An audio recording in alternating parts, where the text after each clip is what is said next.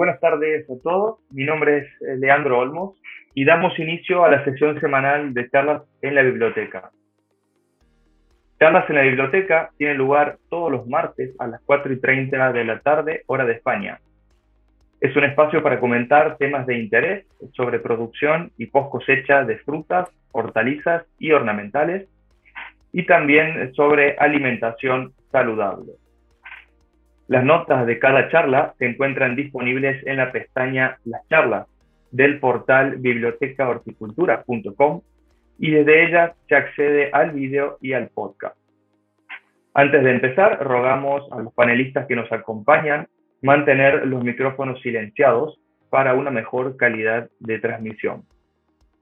Y para quienes nos están viendo en vivo desde el canal de YouTube Post Cosecha, si deseáis hacer preguntas, podéis hacerlas en el chat del canal y luego al final de la reunión eh, las comentaremos con los panelistas. Nuestros invitados de hoy son, en primer lugar, Juan Carlos García Rubio del CERIDA, Marta Pizano de Hortitecnia y Lorenzo León Moreno del IFAPA. Hoy trataremos los siguientes temas. El cultivo de arándanos en el norte de España, el comercio internacional de flor cortada y transporte marítimo y las novedades del 16 Congreso Nacional de Ciencias Hortícolas.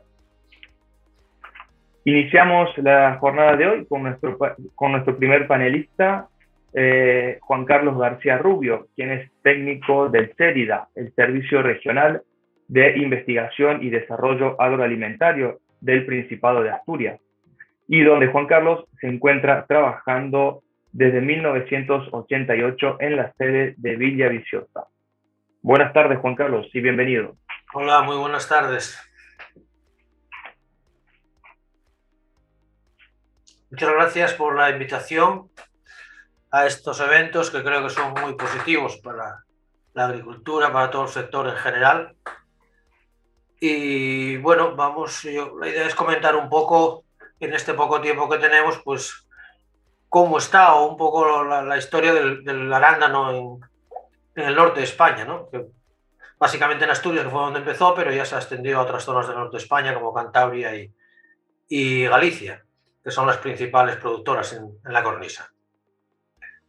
Aunque es bastante reciente el cultivo profesional del arándano en Asturias, pues bueno, no así lo que es la introducción de las primeras plantas, puesto que las primeras plantas se introdujeron en España, eh, se introdujeron en Asturias en el año 1965, creo recordar. Y aún vive la inmensa mayoría, o sea que ya tiene más de 50 años. Eh, allí estuvieron durante muchos años hasta que el SERIDA empezó a trabajar como centro de investigación en 1984, que ya se empezó a trabajar con los pequeños frutos y, el kiwi incluso, para ver la adaptación a, a, nuestras condiciones. Ya se empezó más fuerte a partir del 90 y la verdad es que se trabajó durante muchos años con el arándano en, en, esta, en este centro de investigación, pues probando variedades, que en aquellos años no había muchas, no las que había, de las primeras elecciones, y técnicas de cultivo, en fin, se trabajó bastante para poner a punto las técnicas de cultivo y, poder trasladarla al sector. Pero bueno, en Asturias mm, es un, era un sector que casi ni existía de agricultura, lo que había en el agro era ganadería, y lo demás, Asturias básicamente pues era producción de, hierro y carbón y, poco más. ¿no? Y cuando la gente se interesaba por esto, los cultivos, pues la verdad es que había una traba importante, que era el tema de estructuras comerciales, que al no haber, no haber tradición de producciones agrícolas aquí, pues no había, no había estructuras comerciales y mucho menos para la exportación donde iba la fruta. El caso es que, bueno, se trabajó durante muchos años, eh, eh, casi se llegó a parar porque no había tirón desde el sector, y a partir de mediados de los 2000 sí que se empezó a, tener un poco de más de tirón, puesto que se creó aquí alguna industria que además de, cultivar y producir tenía estructura comercial. A partir de ahí empezaron otros agricultores para unirse a la comercialización. Y bueno, ahí fue, fue un poco el despegue, ¿no? A mitad de los 2000. Luego también empezó en Cantabria, Galicia. Y, y fue un poco, como os decía, el, el lanzamiento del sector del arándano en Asturias. Eh, sí que es verdad que ha cambiado bastante. Desde ¿Te has dado cuenta ya de que estoy dentro? ¿Perdón? No era para mí, ¿no? Eh, sí que ha cambiado el, panorama un poco de productivo en, en, Asturias e incluso en la cornisa, puesto que sus inicios se planteaba un poco como un cultivo en pequeñas parcelas, como algo complementario a otras actividades, ¿no? bien la ganadería, que era lo más fuerte aquí en el o bien a gente que tenía otras ocupaciones.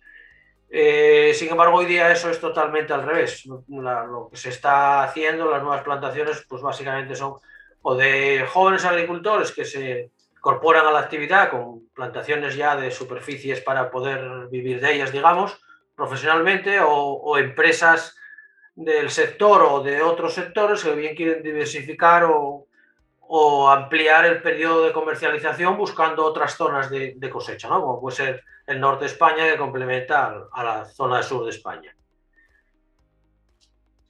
Eh, de aquellos momentos, pues bueno, las variedades que había eran las que había, mm, que a principios de los 2000 pues ha cambiado muchísimo el panorama varietal de la arándana, ¿no?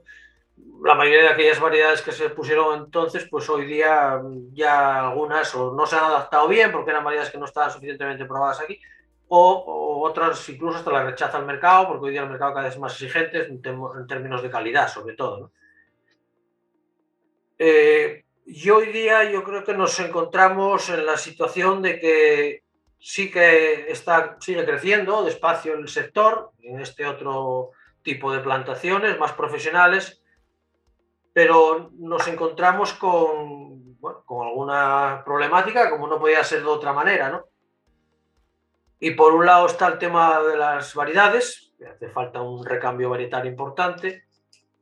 Por otro lado está el tipo de cultivo, uno de los grandes problemas que tenemos en nuestra zona, en toda la cornisa, es que es una zona húmeda, que llueve mucho en cosecha y que hay que cubrir.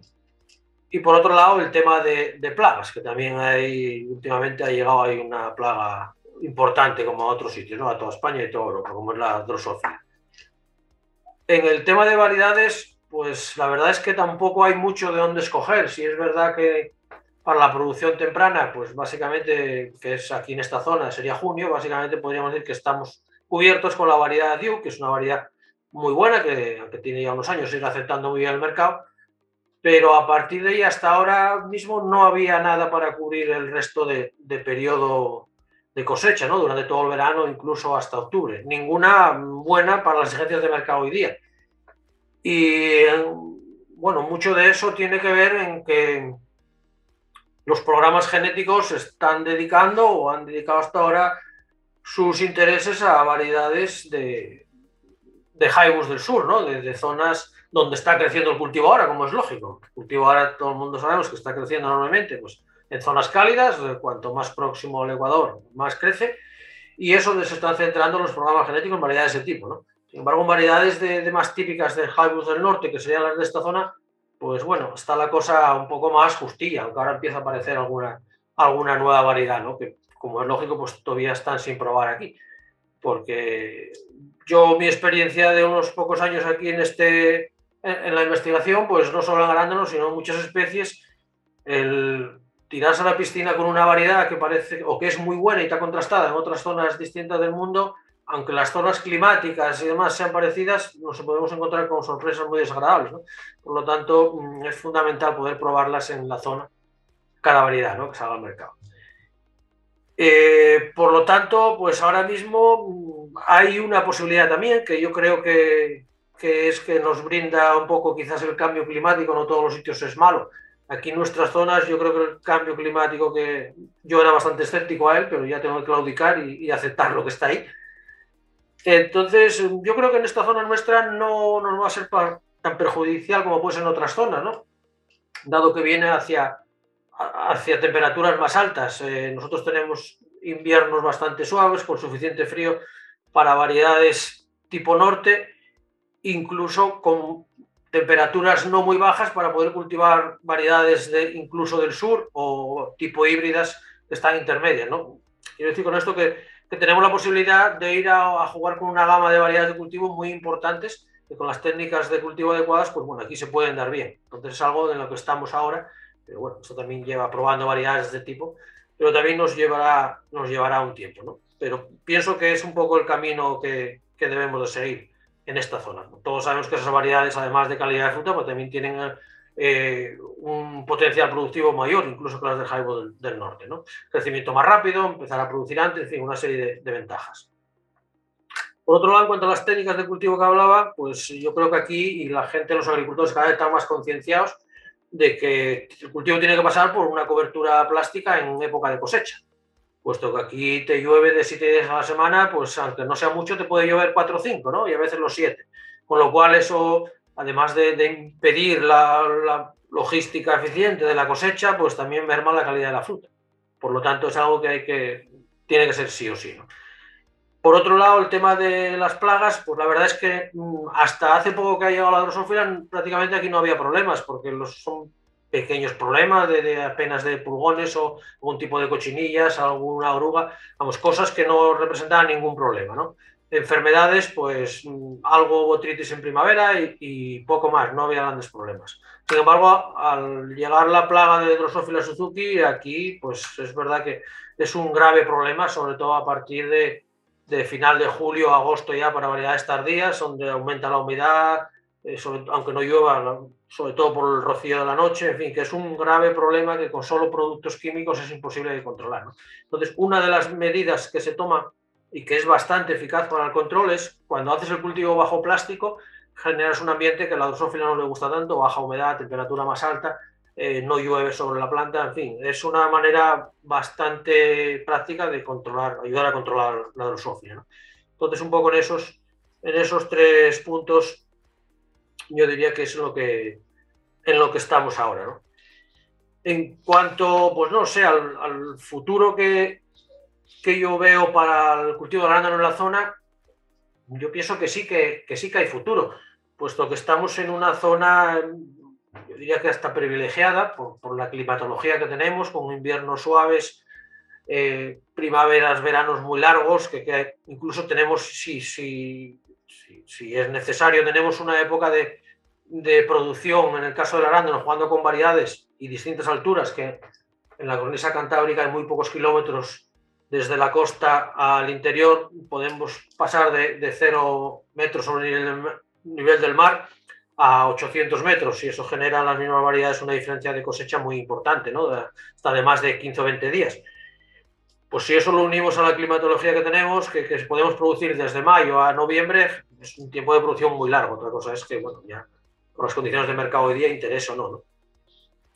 Pero que aún así, eh, el nicho nuestro natural, yo creo que está en, junio, julio, que por otro lado es uno de los mejores ahora mismo. Todos sabemos que el mercado, el comercio del arándano está yendo a una curva totalmente plana casi a lo largo del año, ya no hay esos picos que había tan brutales, sobre todo en septiembre y octubre, cada vez es más plano y, casi uno de los mejores momentos de precio en el mercado ahora mismo yo diría que, es junio ¿eh? y principios de julio, hasta que ya entra la oferta del norte de Europa, Polonia fundamentalmente, Ucrania, estos países nuevos que están empezando por ahí hacia el este, y Alemania. Y el mes de junio, julio es uno de los mejores, yo creo que ahora mismo, que es donde nosotros de forma natural podemos entrar sin ningún tipo de problema.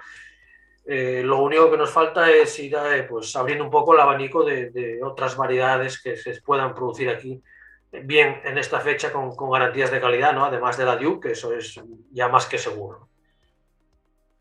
Por otro lado, otra cosa que yo ya he comentado algunas veces y a grupos de, productores de aquí, yo también creo que sería interesante, puesto que cada vez va más el mercado, el consumo de, arándano, de todos los frutos, pero también del arándano en cultivo ecológico, eh, pues crear una zona de producción de cultivo ecológico importante a nivel de toda la cornisa cantábrica, puesto que las condiciones que tenemos para ellos son excepcionales. ¿no? sabemos que la base de un cultivo ecológico es tener muy buenos suelos y si algo tenemos aquí son muy buenos suelos. Es raro encontrar un suelo con porcentajes de materia orgánica por debajo del 6 o el 8%, que es una barbaridad, comparado con otros sitios, ¿no? Eh, por lo tanto, yo creo que sería factible e interesante eso, hacer en esta zona nuestra pues, un grupo importante de, producción de, arándano ecológico sería una manera de distinguirse un poco de las grandes producciones que hay ya por, por todo el mundo. Todos sabemos que, que, hay ya arándano cualquier mes o semana del año, pues tenemos arándano en los mercados, o, si no es de una zona es de otra. ¿no? Entonces, cada día es más difícil diferenciarse.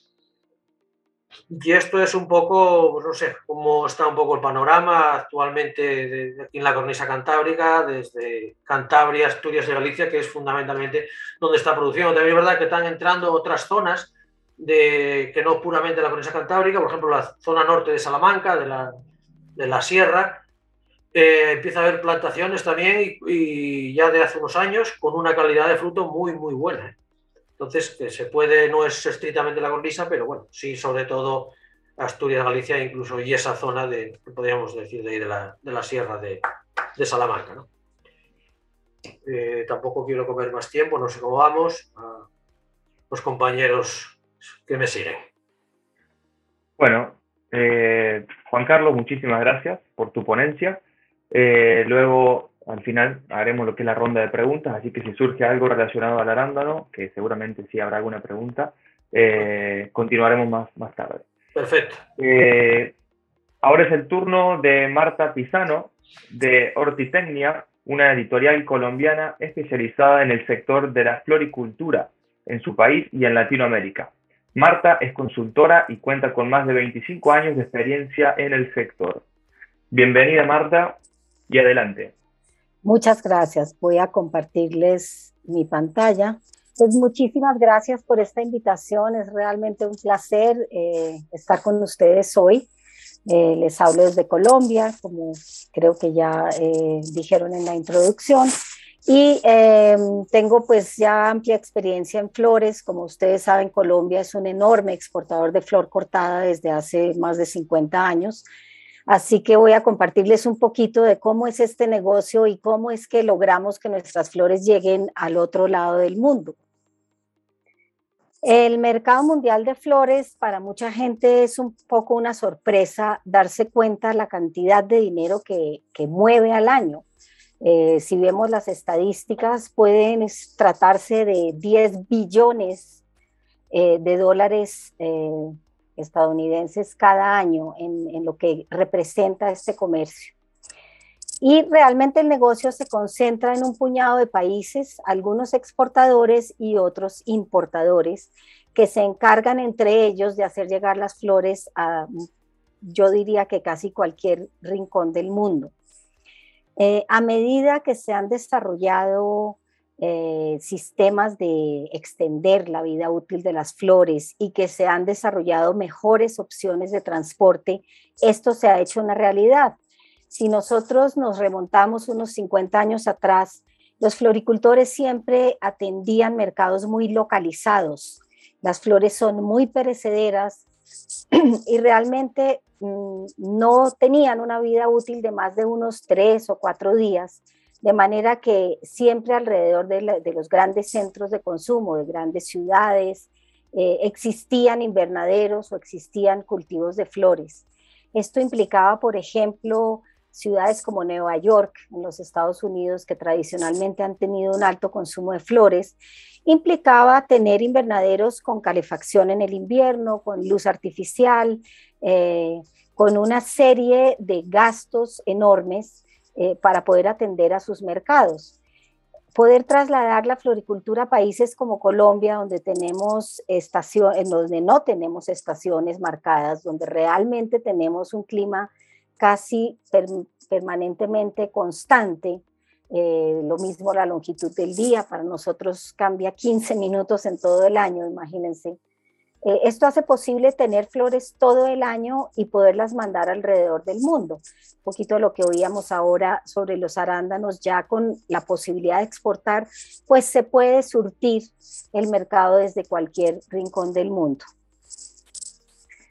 Em, podemos ver esto que les contaba, cómo son algunos pocos importadores en el mundo. Estados Unidos es por excelencia el mayor importador de flores a la vez es productor de flores, pero eh, ha encontrado eh, un, costo-beneficio muy interesante en surtirse de flores de países como Colombia y Ecuador.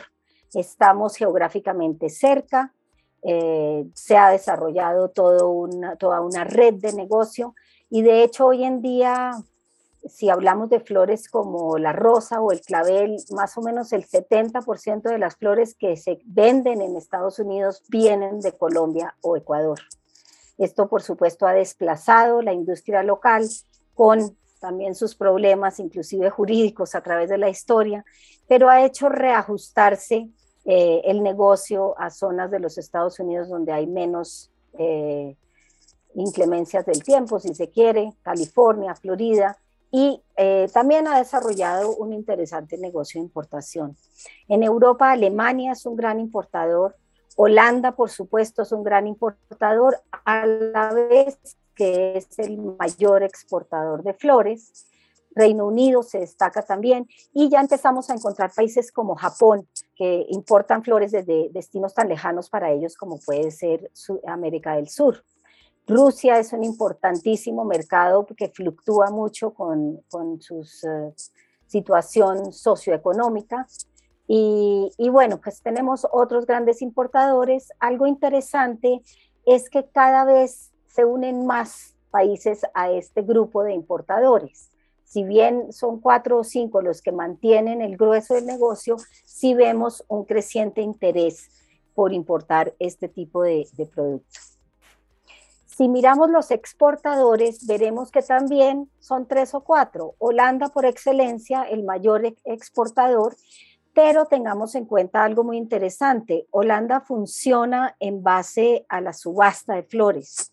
Ellos importan grandes cantidades de flores que luego reexportan. Es decir, no todo lo que ellos exportan es producido por ellos. Esta es una gran diferencia con países como Colombia, Ecuador, Kenia y Etiopía, que quizás son los cuatro más grandes que son productores exportadores. Esa es una diferencia con Holanda. En, ese, en esa categoría, por ejemplo, eh, recientemente se, han unido países como Belarus. Belarus es un país eh, que está reexportando flores por Europa Oriental y muchísimo a Rusia. Entonces, no siempre un exportador es a la vez un productor. Es interesante también que ya China se unió a este grupo de exportadores y posiblemente con un potencial enorme. China es un país inmenso, tiene todos los climas. Eh, han comenzado a desarrollar un mercado interno, pero también están viendo que ellos tienen una posición privilegiada para atender consumidores asiáticos. De manera que pues es un, eh, un panorama cambiante, muy interesante. Mm, nosotros los colombianos siempre estamos orgullosos de que mantenemos el segundo lugar como exportador mundial hace ya muchos años. Eh, nos hemos posicionado muy bien, pero muy conscientes de que pues no es una lucha fácil. Ahí continuamos en la pelea, como se dice. Solo para ilustrarles eh, el caso colombiano, entonces eh, reitero lo que venía diciendo, nuestro mercado más importante es Estados Unidos porque geográficamente es lo que tiene más sentido. Un vuelo de Bogotá a Miami tarda apenas tres horas y media. Esto es muy interesante para nosotros versus llegar a Australia, que son muchísimas horas. Recuerden que estamos trabajando con productos sumamente perecederos, que a pesar de que tratemos muy bien en su post cosecha, de que ya sepamos eh, alargar su vida útil, pues realmente tiene mucho sentido eh, atender mercados más cercanos.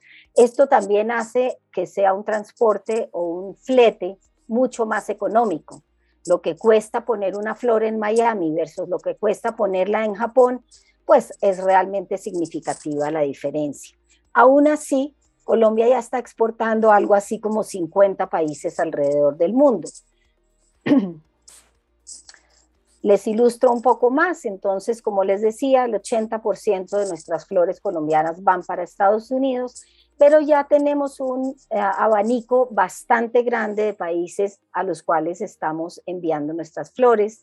Muchos países de Europa, incluida España, eh, Norteamérica, pues incluye también Canadá, y las flores ya están llegando hasta Corea, Australia, Japón eh, y otros destinos eh, así pues muy distantes geográficamente para nosotros. Es interesante también ver que Colombia inició con tres tipos de flor. Cuando empezó a ser exportador de flores, exportaba básicamente clavel, rosa y crisantemo. Hoy en día está exportando 30, 40 tipos de flor y ha desarrollado un negocio muy interesante en exportar ramilletes o buques listos para el consumidor final. Se ha desarrollado, es, ya posible atender directamente a un supermercado que vende las flores a sus consumidores eh, listas para llevar a casa. Esos ramos se preparan desde Colombia, inclusive eh, existen ramos especiales para Navidad, para Día de las Madres, para Día de los Enamorados. Desde Colombia se diseñan, y esto también ocurre en algunos otros países, y van listos para ya ser colocados en las estanterías. Obviamente hay quien exporta como al mayoreo o mayoristas, que luego reempacan estas flores, las combinan con flores de otros orígenes, pero eh, es increíble cómo se ha expandido eh, la gama de consumidores a los cuales se puede atender. Y por supuesto, como se trabaja con unos rangos de utilidad tan pequeños, pues siempre se está tratando de llegar lo más directamente posible al consumidor final para que la utilidad no se vaya quedando en los distintos escalones de la cadena de distribución. Eh, es también interesante y es algo que se estudia mucho en este mundo de las flores, cuáles son las tendencias de consumo, qué colores y qué flores debo yo tener en las distintas épocas del año. Eh, esto es casi como un negocio de moda. Lo que pasa es que es muy difícil porque las flores no crecen de un día para otro. Yo tengo que saber de aquí a la época de, en que se celebran muchas bodas en el año, digamos mayo y junio, usualmente en los países eh, del hemisferio norte, qué colores van a estar más de moda y sembrarlas como mínimo seis meses antes. Entonces realmente hay que, hay que ser un poco eh, mago, hay que ser un poco adivinador para saber qué rango de, variedades, qué tipos de flor eh, tenemos que tener en oferta. Eh, por eso se estudia mucho las tendencias de consumo. Encontramos cosas interesantes que tienen mucho que ver con la cultura de los países. Por ejemplo, Estados Unidos no tiene enorme, enorme em, tradición de consumo de flores a lo largo del año. Ellos compran flores por fechas especiales. Por ejemplo, por el Día de la Madre se venden en promedio el 28% de las flores que, Colombia le exporta a ese país. Esto quiere decir que tenemos que tener la rosa roja para un día del año es realmente una programación de producción muy, muy, estrecha, muy difícil. Eh, en todo caso, tenemos eh, eh, eventos de clima. Este año, por ejemplo, ha sido, fue un año sumamente lluvioso, atípicamente lluvioso. Tal vez ahí tenemos que aceptar lo del cambio climático. Eh, claramente. Si los días son muy oscuros, las, flores no abren a tiempo. Entonces, podemos tener las rosas ocho días después del día del, San Valentín o del Día de las Madres, cuando ya no las va a querer comprar nadie. Eh, el mercado americano es muy exigente en ese sentido. En día de San Valentín se vende un 36% de las flores, en Navidad un 18 a 20%. Europa es muy diferente. Europa consume flores de una forma más rutinaria, eh, de manera que permite un poco más de flexibilidad en la producción. Sin embargo, gustan flores en un distinto estado de apertura que las flores de Estados Unidos. Esto para ilustrarles un poco a qué se tiene que enfrentar un exportador de flores, qué tanto tiene que programar y conocer el ciclo productivo de sus plantas y el manejo de post cosecha que le tiene que dar a las flores. Eh, tenemos un dato interesante, por ejemplo, se estima que eh, un estadounidense gasta alrededor de unos 70 euros al año en flores, mientras que un país europeo como Holanda gasta 120 euros, muchísimo más. Y, y esto es algo a tener en cuenta cuando se, cuando se entra en el negocio. También tenemos eh, estudios sobre cuánto gastan por evento las personas. Un americano puede gastarse 15 euros en un ramo, mientras que en Europa se gasta menos, pero con mayor frecuencia. Eh, de manera que pues en este negocio eh, no solamente entran productores, entran diseñadores, entran expertos en mercadeo, entran casi que personas dedicadas a, a la moda. Bien, pasemos al tema que nos interesa más, que es la post cosecha, y es cómo, cómo hacemos para que estas flores tan perecederas puedan llegar hasta nosotros decimos en Colombia, al otro lado del charco, al otro lado del océano. Eh, las condiciones de cultivo son importantísimas. Si no se ha hecho un, juicioso control en la producción, en el manejo de enfermedades, en la nutrición, la post cosecha no va a ser nunca óptima. El punto de corte es muy, muy crucial, no solo por eh, lo que quiere eh, recibir el mercado, sino porque puede influir en la apertura misma de la flor. Una flor cortada demasiado cerrada puede marchitar antes de abrir. Entonces es algo a estudiar y es algo que muchas veces está influido por las variedades con las cuales se están trabajando. Hay que hacer un importante trabajo de inspección, de inspección, que no vayan con enfermedades, que no vayan con plagas, como estamos enviando a países extranjeros para nosotros, existen barreras fitosanitarias, existen plagas y enfermedades cuarentenarias que pueden hacer que un despacho de flor se queme o se fumigue y se pierda mucho en su, en su vida útil. De manera que una preinspección es muy, muy importante y esto es adicional a lo que hacen nuestras autoridades eh, agropecuarias por, por, convenio con los países de exportación, hay acuerdos bilaterales, muchos países hacen también una inspección a la llegada, Estados Unidos es un ejemplo típico, y con Europa pues se tienen también este tipo de acuerdos. El empaque que se dé a las flores también influye muchísimo sobre eh, la vida útil que ellas tengan. Es importantísimo hidratarlas inmediatamente después del corte y someterlas a un proceso de enfriamiento, comenzando una cadena de frío que debe ser perfecta desde el momento en que la flor se empaca hasta el momento en que llega al consumidor final. Esto suena sencillo, pero ya les mostraré que realmente es todo un reto. Tenemos también muchos tratamientos para prolongar la vida útil de las flores. Por ejemplo, el clavel es una flor muy sensible al etileno. El etileno es una hormona que es la que se encarga de que la flor de que la flor se envejezca y la planta dé lugar a un fruto. Es, es una hormona natural en el proceso de, cualquier planta. Eh, sin embargo, hay flores mucho más sensibles que otras a este compuesto y tenemos eh, fuentes de etileno, por ejemplo, si tenemos eh, leña en combustión, va a generar etileno, frutas en proceso de maduración van a generar etileno.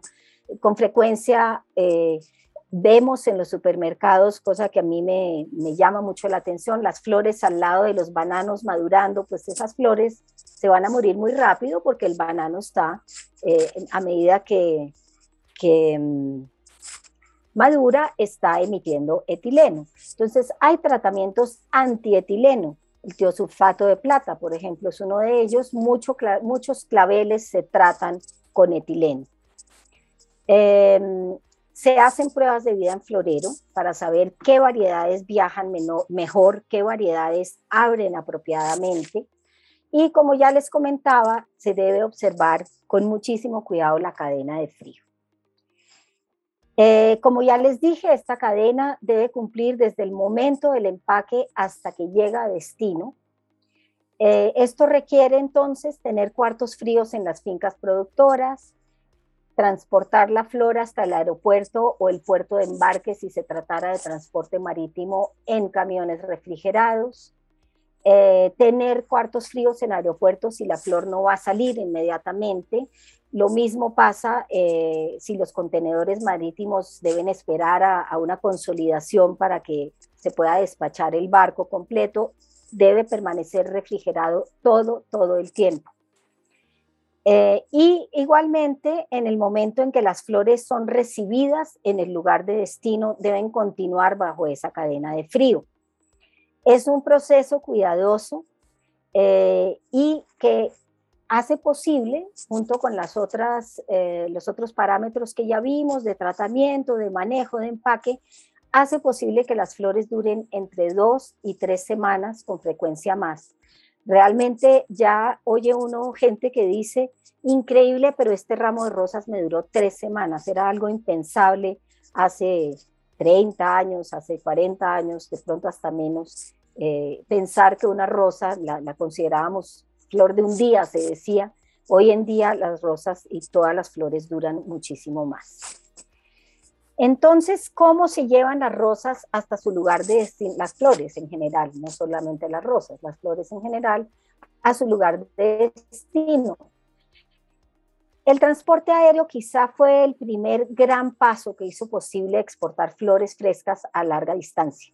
Como ya hablábamos, si era necesario llevar las flores en su estado natural, recién cortadas, hasta un consumidor, pues contábamos posiblemente con horas. Había que llevarlas entre agua, eh, y no, no era una, algo fácil o algo eficiente de hacer. La carga aérea realmente ofreció esa posibilidad y el desarrollo de la aviación comercial desarrolló también la posibilidad de trasladar los centros de producción a sitios más lejanos.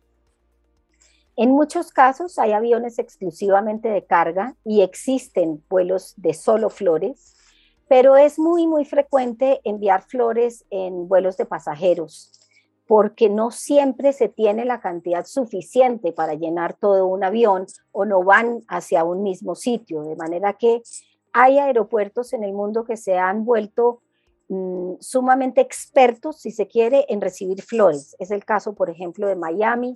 Miami tiene toda la infraestructura necesaria para recibir las flores están las aduanas de inspección fitosanitarias, están las aduanas de importación, están los cuartos fríos, están los, los centros donde pueden llegar los camiones a cargar esas flores.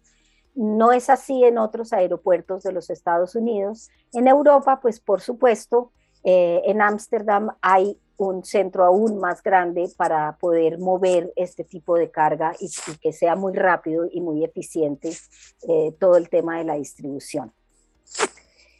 Recientemente estamos oyendo hablar mucho de transporte marítimo para flores. El transporte marítimo no es nuevo para productos frescos. Para frutas y verduras se ha usado desde hace, diría yo, que décadas, pero no era algo que se, que se pensara como, como una opción clara para mm, las flores. En el caso nuestro en Colombia, eh, donde yo vivo en Bogotá, que es el mayor centro de producción alrededor, en los alrededores de Bogotá, es el se encuentran los mayores productores de flor cortada, nos encontramos a mil kilómetros de la costa. O sea que realmente era algo como que nunca habíamos pensado, pero em, en los últimos, digamos, 5 a 10 años, se ha venido haciendo un trabajo de adaptación muy, muy interesante que ha convertido el transporte marítimo en una excelente eh, opción para las flores. Es necesario eh, empacar los contenedores directamente dentro del cuarto frío, son cuartos fríos que están a 1 o 2 grados centígrados. El contenedor también va a estar refrigerado y esos camiones que llevan los contenedores van por vía terrestre hasta la costa se demoran más o menos dos días en llegar hasta el puerto de embarque. Estas fotos son del puerto de Cartagena. Nosotros tenemos Cartagena de Indias para diferenciarla de, Cartagena, España, eh, pero por supuesto fue, una, fue fundada por los españoles hace muchos años. Y eh, eso es nuestra costa atlántica, la costa caribe de Colombia. De aquí salen los barcos eh, demoran más o menos 11 días en llegar a la costa de los Estados Unidos y eh, unos 22, 24 días en llegar a Europa, pero lo increíble es que la flor llega en perfecto estado. Veamos cómo se hace. Como ya les decía, los contenedores se empacan directamente dentro de los cuartos fríos, están a entre 1 y 2 grados centígrados. Se crea dentro de estos contenedores una atmósfera modificada que tiene alta concentración de CO2 y muy bajo oxígeno. Esto reduce al máximo posible o podríamos decir que detiene los procesos de respiración y maduración de la flor. La flor entra como en un estado de latencia, digamos. Eh, se puede usar un tratamiento, por ejemplo, de, papel con dióxido de cloro alrededor de las flores para evitar la botritis. Eh, con frecuencia en los tratamientos que ya les mencionaba antes que se hacen a post cosecha, se hace algún tipo de tratamiento para evitar eh, insectos y hongos como botritis, que son el gran enemigo de las flores en, el transporte. Y eh, los contenedores, pues como ya les contaba, se montan en sus camiones refrigerados y van hasta el puerto marítimo.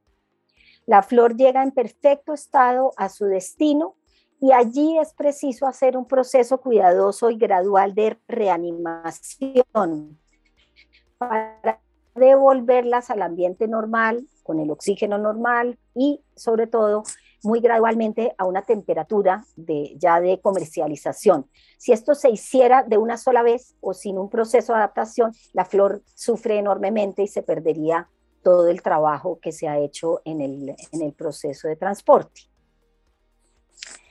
El transporte marítimo, em, si bien es muy, muy interesante, presenta varios retos. Es imprescindible evitar abrir esos contenedores en cualquier momento. Si se abre el contenedor, se va a perder esa cadena de frío, se va a perder esa atmósfera modificada y vamos a perder todo el, todo el esfuerzo o vamos a alterar el proceso eh, de transporte y, a, afectar la calidad. Esto quiere decir que la inspección fitosanitaria debe hacerse en origen antes de empacar las flores. Ya se ha logrado un buen, eh, un buen acuerdo con las autoridades fitosanitarias. También se hacen inspecciones con rayos X.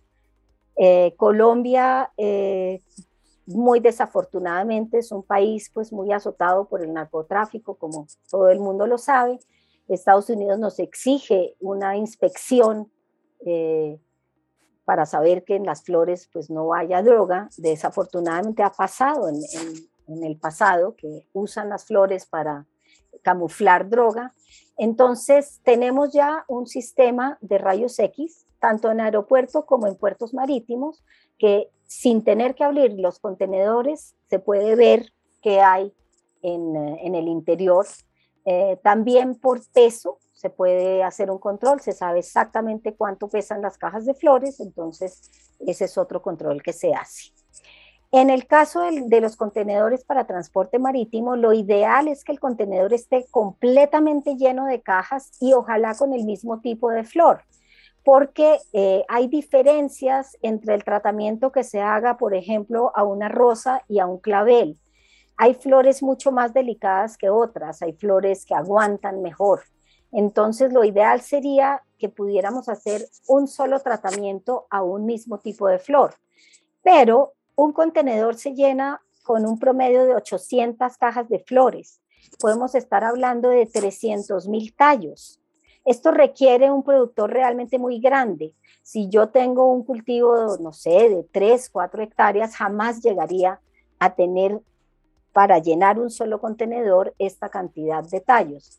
De manera que, aunque hay empresas así de grandes que pueden llenar sus propios contenedores, se ha generado un proceso de unas empresas que consolidan pedidos, llenan los, eh, los contenedores y se encargan del contenedor mismo. Esto representa complicaciones logísticas. La flor debe llegar toda al tiempo a un solo sitio, debe venir tratada de la misma forma, eh, es necesario transportarla de, un camión a un contenedor o, de un cuarto frío a un contenedor, de manera que sí representa complicaciones. Em, cuando se trata de transporte marítimo, ya hablábamos que estamos hablando de 11 a 24 días, no podemos atender un cliente de última hora un cliente que tuvo más pedidos de lo que pensaba para un día de la madre, no va a poderse apoyar en un transporte marítimo, pero sí en un transporte aéreo, de manera que pues hay esa restricción. Sin embargo, si tenemos pedidos más regulares a lo largo del año o, o temporadas más largas, pues sí que se puede atender con este sistema. El transporte terrestre puede ser un gran reto Eh, por ejemplo, países como Colombia, como Ecuador, Etiopía, que es otro gran productor, son todos países con grandes cadenas montañosas, eh, con infraestructura vial no, no, siempre perfecta, en nuestro, caso, en nuestro caso dista bastante de ser perfecta, y pues se pueden dar eh, obstrucciones en las carreteras, derrumbes, inclusive eh, situaciones de orden público que frenan estos camiones y hacen muy difícil llegar hasta el puerto. No es situación de todos los días, pero sí es algo que ha ocurrido y que ha interferido en el, en el despacho a tiempo. Eh, en los puertos no siempre hay la capacidad instalada y la capacitación de las personas para manejar flores. Esto ocurrió en el pasado con la fruta, con la verdura, pero poco a poco lo vamos desarrollando con más eficiencia. Y también eh, los puertos de llegada deben tener todos los trámites fitosanitarios, aduaneros y demás, eh, que no siempre existen, pues porque es, digamos, algo un poco nuevo. Poco a poco se va desarrollando. Eh, algo muy interesante del transporte marítimo es que se pueden reducir los costos entre un 15 y 20% cuando estamos exportando a Estados Unidos y 40% o más. Esto es en comparación con el transporte aéreo 40% eh, más cuando estamos exportando a Europa o Asia. Esto es bien, bien interesante porque es que se cobra un flete por kilo. Una caja de flores pesa entre 15 y 20 kilos, entonces realmente el transporte es un costo muy significativo en este negocio. Eh, ante estas reducciones y cuando ya se pudo implementar el transporte marítimo de una forma efectiva, pues creció de una forma vertiginosa eh, la, cantidad de flores que, se empezaron a, exportar por vía marítima en Colombia y Ecuador y en Kenia. Entre los años 2018 y 2019 comenzamos a pensar, bueno, esta es la vía del futuro, se va a reducir el transporte aéreo, pero con la pandemia todo ha cambiado. Durante la pandemia, realmente los cargueros aéreos le dieron la mano mucho más a los, a los eh, exportadores de flores, fue más fácil hacer eso. Y eh, como resultado de la pandemia se ha presentado una escasez de contenedores, no solamente para flores, sino en general.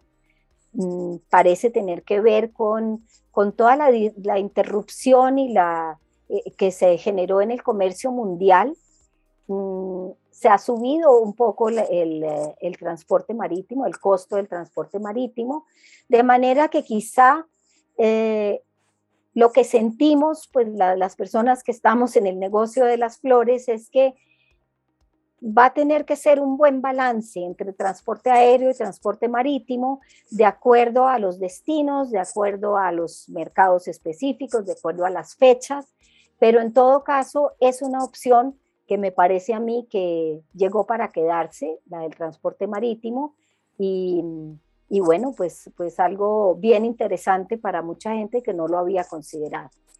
Bueno, con esto ya eh, termino mi presentación y pues encantada de responder preguntas cuando llegue el momento. Muchas gracias. Muy bien, Marta, muchísimas gracias a ti por tu excelente presentación. Y bueno, ahora le vamos a dar lugar a nuestro último panelista del día de hoy, el señor Lorenzo León Moreno. Eh, él es investigador titular del IFAPA, el Instituto de Investigación y Formación Agraria y Pesquera, y ha sido el organizador del congreso, del último Congreso Nacional de Ciencias Hortícolas de la Sociedad Española de Ciencias Hortícolas.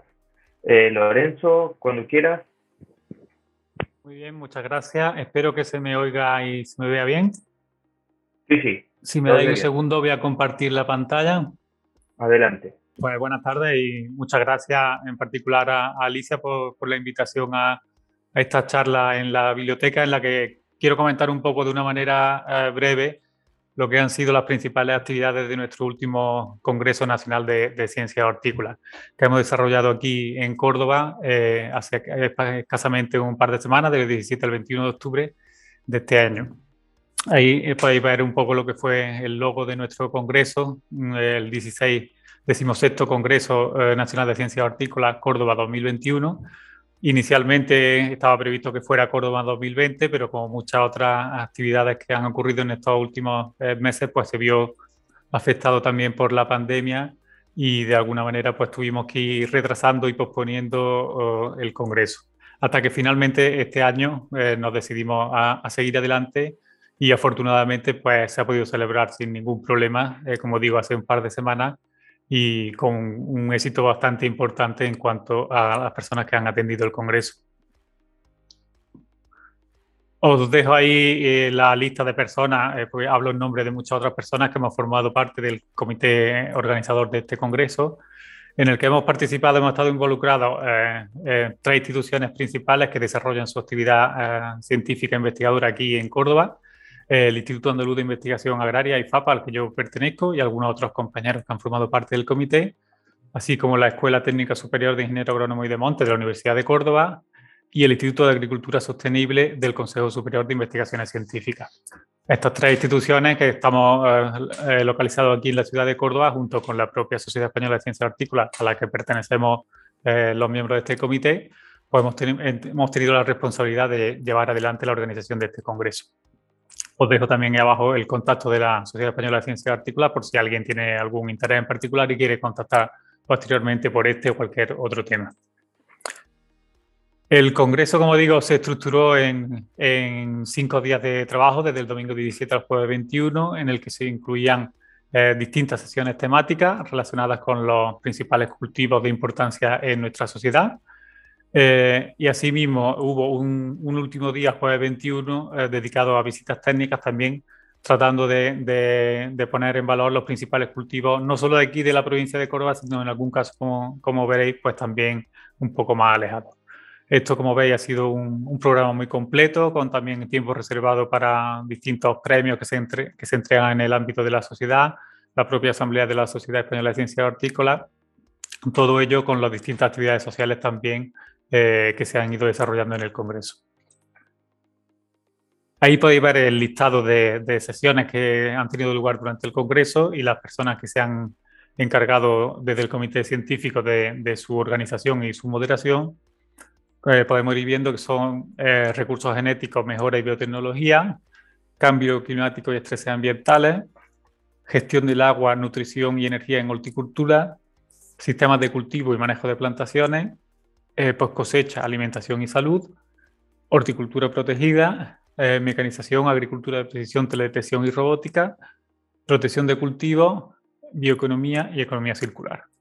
Todo ello han conformado un, programa muy completo con más de 280 comunicaciones. Hay que destacar las sesiones que han tenido mayor número de comunicaciones han sido las de recursos genéticos y mejora, la de sistemas de cultivo y la de protección de cultivos, que han tenido en algunos casos las dos primeras tres sesiones para abarcar todo este amplio número de comunicaciones y dos sesiones en el caso de protección de cultivos, estando el resto eh, limitada a una o dos sesiones también.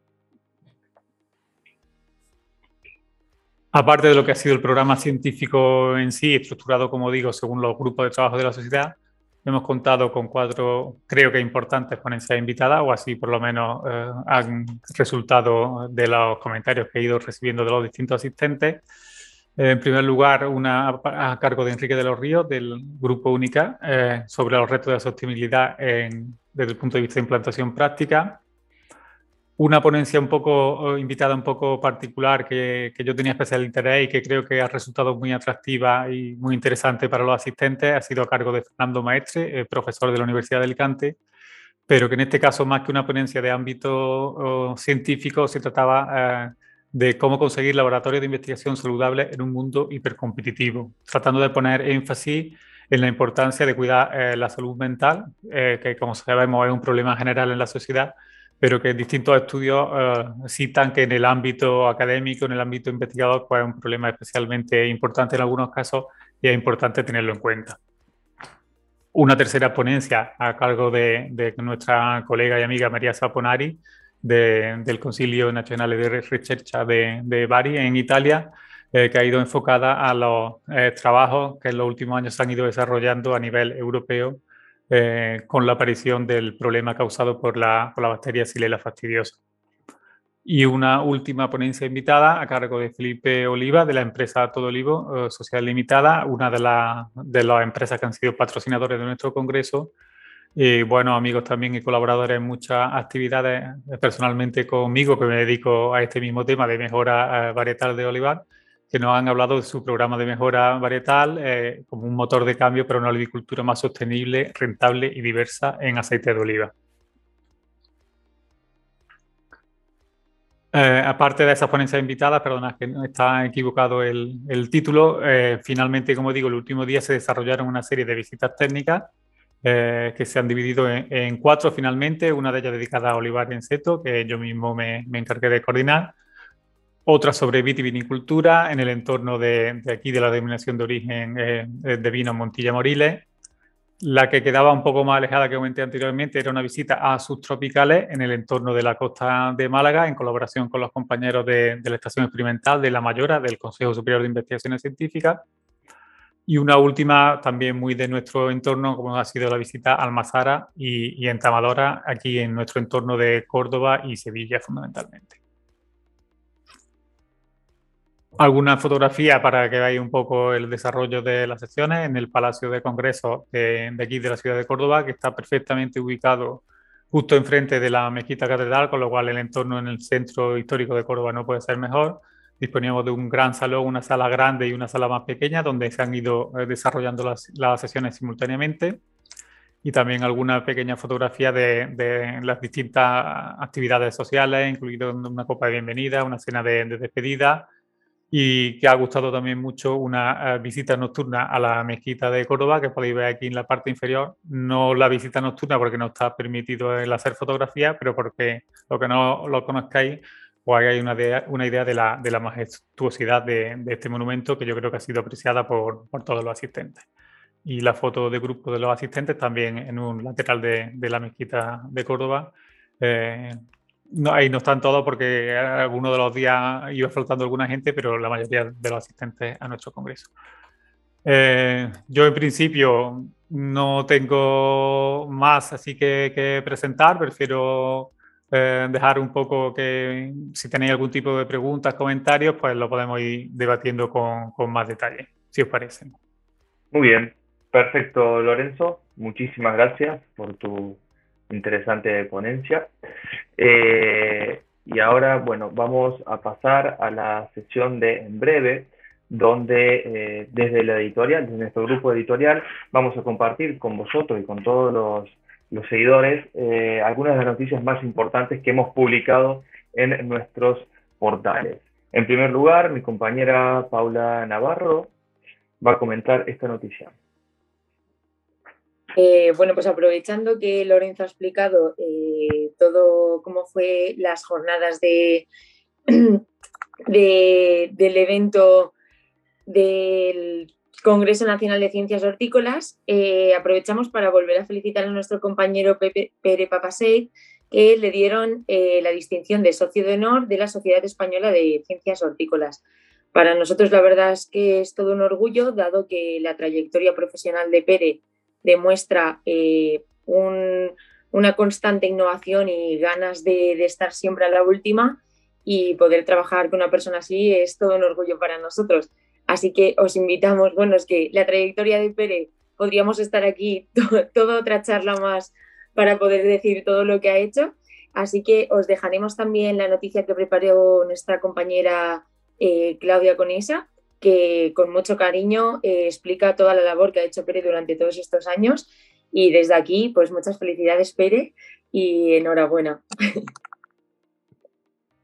Vale. Después, eh, quería comentar eh, un poco la, la noticia que, bueno, para los que estéis escuchando el podcast, el título es El uso de reguladores de crecimiento de las plantas y de productos químicos que afectan al proceso de maduración y ha resultado muy prometedor en la cosecha del mango.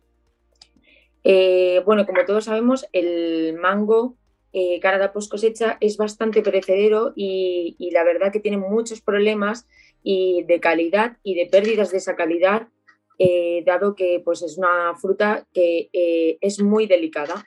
En este sentido, se han realizado muchas investigaciones sobre la aplicación de estos reguladores de crecimiento eh, tanto de plantas como de productos químicos. Los reguladores de crecimiento eh, vegetal y los productos químicos han dado eh, los mejores resultados en términos de calidad y de mejora de la vida útil de, este mango. Por lo que os dejaremos también la noticia con el enlace a nuestro... Y la verdad que está súper interesante este artículo. Así que ya sabéis. Muy bien, muchas gracias Paula. Y ahora es el turno de Alicia Namesni. Sí, hola, buenas tardes a todos. Eh, bueno, la noticia que me gustaría comentar es una, hemos publicado una información de una empresa chilena eh, que se llama PackLife. Eh, sabéis que Chile, bueno, igual que Colombia y otros países de Sudamérica, tienen que especializarse en la post cosecha porque sus mercados de destino suelen ser lejanos. Esta empresa está especializada en plásticos especiales, en plásticos inteligentes, y ha desarrollado una tecnología a través de, de plásticos con distintas características que permiten, eh, eh, digamos, lograr la mejor calidad posible en función del mercado al que tienen que llegar. Para mercados más cercanos hay unos determinados tipos de plásticos, como puede ser un mercado europeo, pensando en España, otros países de Europa, o mercados más lejanos, como pueden ser Estados Unidos o China, que tienen distintos eh, tiempos de, de, llegada. La noticia la tenéis en el portal nuestro en poscosecha.com. Muy bien, muchísimas gracias Alicia. Y ahora por último comentaré brevemente, bueno, eh, esto se trata de nuestro próximo trabajo editorial, el libro digital sobre frutos rojos.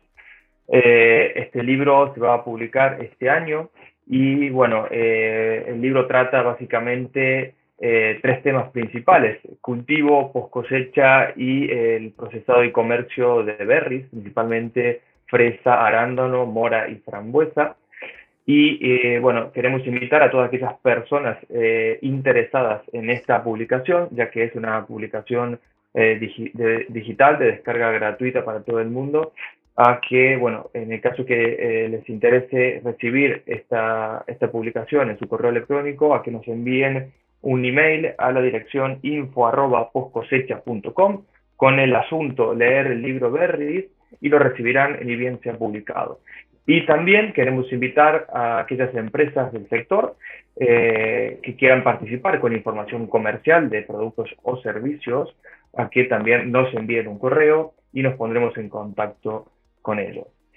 Eh, bueno, finalmente hemos llegado a la, a la, ronda de preguntas de, bueno, de la charla de hoy. No sé si alguien ha hecho alguna pregunta, si no, nosotros tenemos algunas. A ver, Alicia, adelante. Sí, eh, yo si me permites tengo una, me gustaría, para cada ponente tengo alguna pregunta.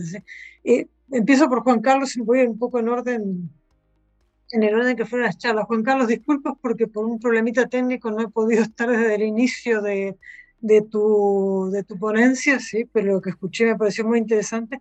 Y me gustaría, bueno, por un lado comentar, que no sé si lo habéis comentado, eh, Juan Carlos eh, García Rubio y colegas son autores de un libro que es El cultivo de arándanos eh, en el norte de España, que es un libro que está muy, relativamente reciente, pero anterior al que estamos preparando nosotros. Y eh, lo que yo he visto es que es un libro sumamente completo y está, digamos, también en descarga gratuita.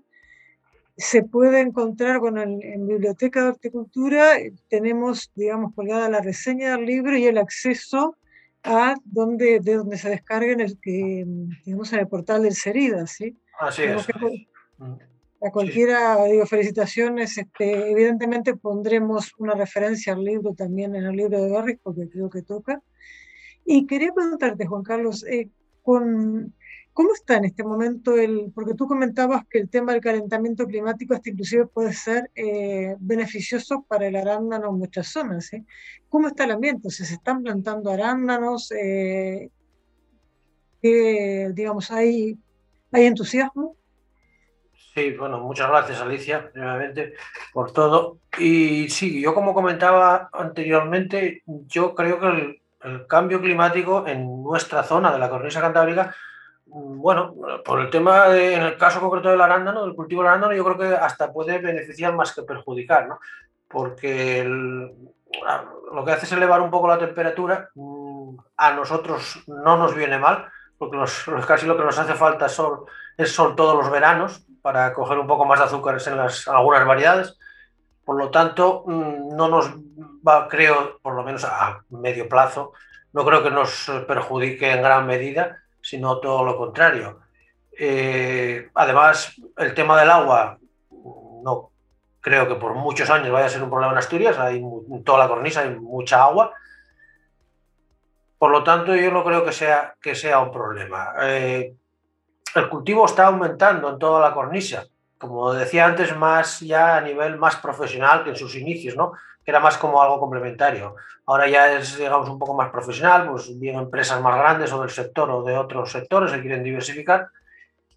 Y, y, como decía, un poco más profesional. Por lo tanto, ya no, ya no tiene las reticencias que tiene el pequeño agricultor más aficionado, por así decirlo, pues a, a profesionalizar de verdad el cultivo, sobre todo en tema de estructuras, que si hay que cubrir, pues hay que cubrir sí o sí, si queremos tener calidad de, fruta, no tener problemas en la cosecha, y toda esta serie de cosas que a veces el pequeño agricultor que lo hace como un poco a título complementario a otra actividad, pues le cuesta trabajo hacer ese tipo de inversiones. O no, no las ve como una inversión, las ve en la mayoría de los casos como un gasto y no debería ser así. Entonces, yo creo que tiene el cultivo en la zona norte, yo pienso que tiene bastante futuro, sobre todo si se hace en, bajo estas condiciones que estoy comentando. Ahora yo creo que van a ir apareciendo algunas nuevas variedades que nos van a posibilitar acceder a, más calidad de fruta, porque en las que hay hasta ahora, pues bueno, hay muchas que hay que ir cambiando sí o sí, porque no, no tienen esa calidad o no se adaptan bien. ¿no? Y yo apuesto también por el cultivo ecológico, puesto que es algo que está creciendo y es una buena zona toda la cornisa, tiene muchas posibilidades para hacer cultivo ecológico fácilmente y yo creo que sería interesante crear un, grupo de producción a nivel de, España o de Europa, en, el norte de España, en la cornisa, de, arándano ecológico. ¿no? Sería importante a la hora de comercializar, pero bueno, eso ya es también no es tan fácil, hay que convencer a los agricultores que lo vean, pero bueno, yo creo que sería un punto interesante. Muy bien, pues muchísimas gracias, Juan Carlos. Eh, Leandro, ¿puedo seguir? Le puedo preguntar a sí. Marta. Eh, Marta, bueno, interesantísimo. Eh, quisiera saber, de, para ti, digo, tengo, me han quedado como dos preguntas. ¿sí? Por un lado, digo, la parte de curiosidad técnica en el tema de la atmósfera que se crea en los contenedores, ¿es por inyección de gases? Eh, esa es una pregunta, ¿o es la propia que se crea en el, ¿cómo es? por la respiración de las flores, ¿sí?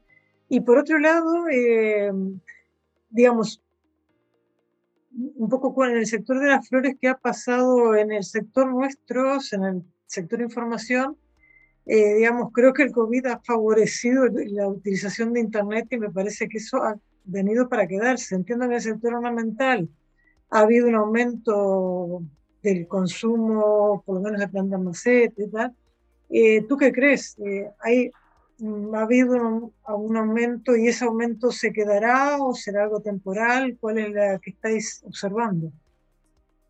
Bueno, empecemos, eh, gracias Alicia, empecemos primero por lo del CO2. Sí es una inyección de gases, se hace, se, se prepara ese contenedor, es decir, se, se, se carga, se empaca en el frío y después se le inyecta su CO2 y pues hay medidores eh, para saber que se llegó a la concentración adecuada, que se está manteniendo la temperatura adecuada, etc. O sea, una vez se encierran ahí las flores, se les, se les cambia su, su atmósfera, por decirlo. Eh, en cuanto a lo, de, a lo que me preguntas del, del, consumo, por favor aclárame porque no te escuché bien. ¿Me estás hablando de información o de flores? ¿Consumo no, de flores no, o no, consumo te, de...? no, te dice, sí, sí, claro. Te dice el símil, digo, creo que en el sector información, bueno, igual que sí, sí, sí, sí, con el, ¿cómo se llama? Con el comercio electrónico, el COVID le ha dado un espaldarazo. ¿sí? Claro que sí, claro que sí. Si había un poco de dudas, pues ahora creo que ya Internet ha sido, es el vehículo para muchas cosas. Sí. En el tema de las flores, la pandemia, ¿sí? Bueno, Sí. en el sector ornamental, creo que en general durante la pandemia hubo un aumento del consumo. Sin Entonces, duda, en el caso sin duda. Flor cortada, que es tu especialidad, ¿sí? Sí, Con- sí, sí. Sí, realmente eh, fue algo sorpresivo para mucha gente cuando empezó la pandemia. Eh, aquí en Colombia muchos floricultores dijeron, se acabó el negocio, no hay cómo enviar la flor, no va a haber, eh, bueno, estábamos todos encerrados, como estuvieron también ustedes, supongo, y, y entonces realmente mucha gente redujo su producción y la demanda de flores comenzó a subir, subir, subir, posiblemente asociado con que a la gente quedarse entre, entre su casa, pues quiso tenerla más bonita, pienso yo, ¿no? Y entonces eh, tener un bonito florero, pues es algo que te alegra la vida. Eh, la, el consumo ha continuado. Este año que se ha abierto un poco, eh, esto va a sonar un poco divertido, pero es cierto, aprovechó todo el mundo a casarse que no se había casado el año pasado. Entonces, todas las bodas que Parece que este año ha sido algo frenético y realmente hay floricultores, amigos, que me dicen, mira, no hemos visto demanda igual nunca, no, no, no alcanzamos. Ha sido mm, un reto muy grande porque el transporte no, no se ha reactivado igualmente. Como yo les contaba, muchas flores se mandan en vuelos, se envían en vuelos de pasajeros y todavía no está al 100% eh, los vuelos comerciales pueden estar en un 60, en un 70. Todavía hay restricciones en varios países. Entonces, eh, se ha subido mucho el, el, tanto aéreo como marítimo. Como ya les comentaba, el marítimo también ha tenido sus tropiezos. Tu pregunta de si eso se, se va a quedar así es muy importante porque quizá cuando ya la gente empieza a salir más, ya no va a estar en su hogar tanto tiempo, quizá ya no quiera tener tantas flores, pero también quizás se acostumbró a un, a un consumo más regular, ¿no? Es una, es una excelente pregunta y no te puedo dar la, la respuesta, necesito como la bolita de cristal, pero el hecho es que se ha mantenido a medida que el mundo se reabre, sigue manteniéndose un consumo alto y esto se extiende a las plantas ornamentales. La gente se aficionó muchísimo a la jardinería, a las plantas de interior, eh, y son sectores que, que no dan abasto localmente y de exportación, ¿no?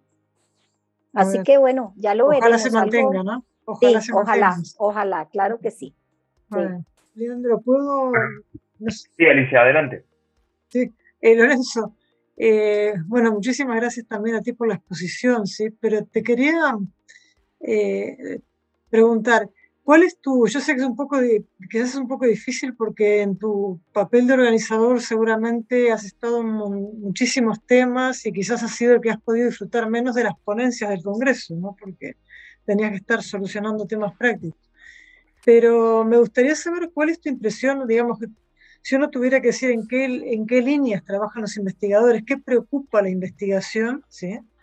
Eh, te confieso que yo no he tenido tiempo todavía de leer las conclusiones que habéis mandado, eh, que bueno, ya las publicaremos también en Tecnología Hortícola, por supuesto, pero un poco una impresión así, digamos, eh, extraoficialmente, ¿sí? Y por otro lado, después que nos comentes el próximo congreso, ¿dónde será? ¿A quién le habéis pasado la posta? como digo, gracias a vosotros por invitarme a estar esta tarde aquí en, en esta charla en la biblioteca. Eh, como bien has comentado, lamentablemente eh, en directo he podido presenciar muy poco de, las sesiones del Congreso porque la función esta de, responsable de la organización, pues la verdad que te tiene bastante atreado durante todo, toda la duración del Congreso, pero de alguna manera u otra el haber tenido relación con todos los miembros del comité científico, haber podido intercambiar conversaciones con todos ellos, pues sí me da una, una panorámica un poco general. El problema, eh, como supongo que entenderéis, es que es imposible resumir aquí en, en un minuto cuáles son las principales líneas que se han desarrollado por la gran cantidad de temas que he tratado de poner en la diapositiva, la gran cantidad de temas que se tratan. Eh, el Congreso Nacional, en este caso, a diferencia de los congresos que tenemos de los grupos de trabajo, trata de verse todo desde una dinámica más transversal. Nuestros grupos de trabajo son, están más focalizados en cultivo. Hay un grupo de olivicultura, un grupo de viticultura, si os habéis fijado en el desarrollo de las sesiones, no hemos optado por esa división, sino que hemos optado por temas transversales como recursos genéticos en todos los cultivos, cambio climático en todos los cultivos, eh, de alguna manera por darle una visión distinta a las jornadas eh, de nuestros grupos. Mm, de lo que he comentado así muy rápido, eh, en los temas de recursos genéticos y mejora, eh, y sistemas de cultivo son de los que más contribuciones han tenido, de los que tienen más actividad en este momento. En temas de mejora, que es lo que yo eh, trabajo personalmente, se está tratando de unificar lo que es mejora clásica con las nuevas herramientas eh, a disposición de, la mejora. El cambio climático también, al ser un tema muy transversal, aunque haya habido una sola sesión de cambio climático, luego aparece en muchas de las otras sesiones, aparece también aspectos que están relacionados con el cambio climático. Hay mucha eh, la gente que está trabajando. Eh, teledetección, agricultura de precisión, también pasa un poco lo mismo. Es un tema muy amplio en el que se han desarrollado sesiones específicas, pero aparece también eh, luego en muchos otros de, los temas que se van tratando. Eh, bioeconomía, economía circular, eh, también hay mucho trabajo en ese sentido. Y en, este congreso en, en, especial, porque no está totalmente integrado en el ámbito de nuestra sociedad, ha habido también bastantes comunicaciones sobre protección de cultivos. Tenemos una sociedad hermana de fitopatología que en teoría eh, debería desarrollar su congreso más o menos la misma fecha que nosotros, pero por el tema de la pandemia ellos no han aplazado su congreso y eso nos ha permitido de alguna manera captar mucha de esta gente que en, que en otra situación posiblemente hubiera ido al congreso de fitopatología, pues han venido a nuestro congreso de la SECH y eso nos ha permitido también un par de sesiones muy interesantes en temas de patología vegetal en todos los principales cultivos. En fin, es complicado eh, resumir mucho, mucho más allá. Y la otra, que, la otra cosa que nos comentaba, pues el, respecto a la próxima sede, pues sí, como, como eh, traté de decir en la clausura un poco en plan de comedia, hemos conseguido engañar a otra persona para que se haga cargo de, de la siguiente edición. Y eh, finalmente han, sido los, los compañeros de, de Extremadura eh, los que se van a encargar del próximo congreso, que será en 2023 en, en la ciudad de Mérida posiblemente. Y, y, estoy seguro porque el organizador es, es, buen conocido mío porque trabaja también en el ámbito de la olivicultura. Estoy seguro de que van a conseguir un, un congreso mm, tan satisfactorio o incluso más que lo hemos tenido aquí en Córdoba. Mérida también es una ciudad eh, muy atractiva para los que no la conozcáis y tiene muchísimos atractivos tanto desde el ámbito eh, de producción de cultivos como de, desde el ámbito también social, cultural. Así que estoy seguro que el 2023 en Mérida pues, va a ser también un gran éxito de, de nuestra sociedad. Bueno, pues muchas gracias, Lorenzo. Muy bien, muchísimas gracias, Lorenzo, por sus respuestas. Y bueno, eh, yo brevemente quisiera también hacer una, una especie de pregunta a Juan Carlos. Eh, Tú, Juan Carlos, has comentado brevemente en una parte de tu ponencia, bueno, eh, el tema de, de, la mosca de las alas manchadas, ¿no? De Drosophila Suzuki. Eh, sabemos muy bien que esta mosca, si bien el origen es asiático, ya se encuentra dispersa, ¿no? Por, por muchos, muchas zonas de productivas, principalmente, bueno, Europa, eh, América del Norte y, bueno, América Central y América del Sur. Como nosotros tenemos muchas personas que nos están siguiendo eh, o que van a, a, ver luego la nota de la charla de Sudamérica eh, y de otras partes del mundo donde se hacen frutos rojos, eh, quisiera que, que remarcaras mmm, cuáles son las medidas de control que se están aplicando aquí en España, algunas de las que has nombrado recién. Pues sí, la verdad es que es un problema ya no de España, sino a nivel mundial. Todas las zonas productoras de, de y otros frutos, cereza y demás, pues desgraciadamente está la, la Drosophila Suzuki. ¿no? Eh, no solo se puede controlar a base de productos químicos, que, que también es una alternativa y no, y no, hay más remedio, pero sí con otra, con técnicas de prevención y manejo en finca. ¿no? Por supuesto que los productos químicos que, que se autorizan de forma excepcional en cada país o cada comunidad autónoma por la temporada de cosecha en cada sitio, pues hay tres o cuatro materias activas que han andan ahí variando alguna, pero nunca más de tres o cuatro. En convencional, en ecológico solo hay una, es la, el Spinosat, y la verdad es que cuando las condiciones climáticas son muy adversas, como ha pasado aquí en Asturias, pues creo que fue en el 17 y 18, que prácticamente estuvo lloviendo desde mayo hasta agosto, pues un día sí y otro también, eh, lo mismo da tener productos químicos y tratar que no sirve para nada. Es tanto la incidencia que tiene la alta humedad que, no sirve para nada los tratamientos.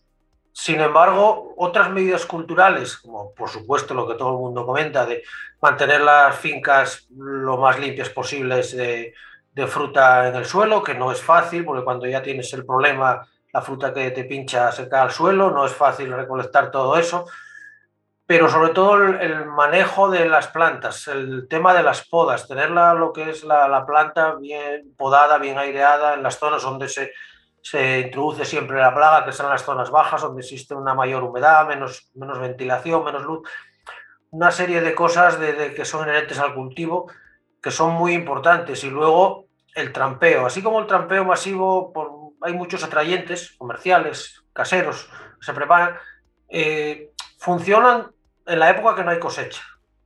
En el momento que hay fruta madura, está la atracción que tiene hacia la, la fruta madura que ya no hay, no hay atrayente que funcione.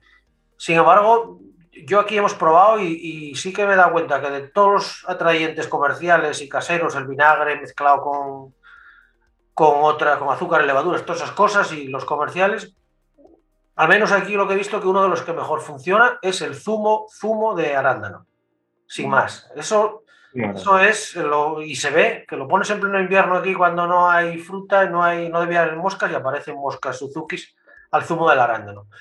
Pero es verdad que cuando empieza a haber fruta es difícil ya que funcionan los atrayentes. Entonces, toda esa serie de medidas que junto a aquí, por lo menos en esta zona tan húmeda que es lo que más problema genera para la Suzuki, la cobertura plástica durante el verano, durante la cosecha, ayuda muchísimo, muchísimo. Hay muchos casos, sobre todo variedades un poco más tempranas, de junio y agosto, que se podría cultivar bajo plástico prácticamente sin dar un tratamiento. Ya en agosto ya es un poco más complicado, pero, pero vamos, baja muchísimo la frecuencia de los tratamientos en el cultivo bajo el plástico. Entonces hay toda esa serie de medidas, que nunca hay una sola, sino que son varias, que es la única manera de momento que tenemos para la lucha de esta plaga. Yo no creo que llegue nunca, que es lo que está esperando mucho agricultor, que haya un producto, que saquen un producto químico que... No, eso ya la tenemos para quedarse, por desgracia, y yo creo que no va a suceder nunca, sino que seguir con esta serie de medidas para, para ir controlando y convivir con ella. Claro, y lo que es la cobertura con plástico, digamos, aparte de impedir lo que es el, acceso, ¿no? El ingreso de la mosca eh, por el tramado de la malla, lo que genera es un microclima, ¿no? Que, sí, sí, a eso más que nada, a, eso me refería, porque eh, una vez que tienes el túnel y el plástico también es más fácil de cubrir todo el perímetro si quieres con malla anti-Suzuki. Pero Aquí eso no se está haciendo, solo se está haciendo la cobertura con plástico para evitar la lluvia sobre la planta, generar ese nivel de humedad, modificar un poco el ambiente y con eso la verdad es que ayuda muchísimo, muchísimo. perfecto.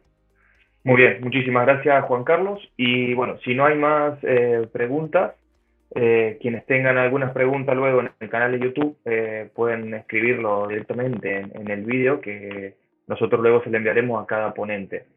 Eh, hemos llegado a la parte final de la jornada de hoy. Acabamos la sesión semanal de charlas en la biblioteca en la que nos han acompañado Juan Carlos García Rubio del CERIDA, Marta Pizano de Hortitecnia y Lorenzo León Moreno del IFAPA. Muchas gracias por la participación a nuestros panelistas invitados y al público que nos ha acompañado a través del canal de YouTube. Recordamos que las notas con más información, video y podcast de las charlas en la biblioteca se encuentran en la pestaña Las charlas del portal bibliotecahorticultura.com. Os deseamos una buena semana y nos vemos en la próxima jornada de charlas en la biblioteca. Muchas gracias. Muchas gracias. muchas gracias a vosotros. Gracias.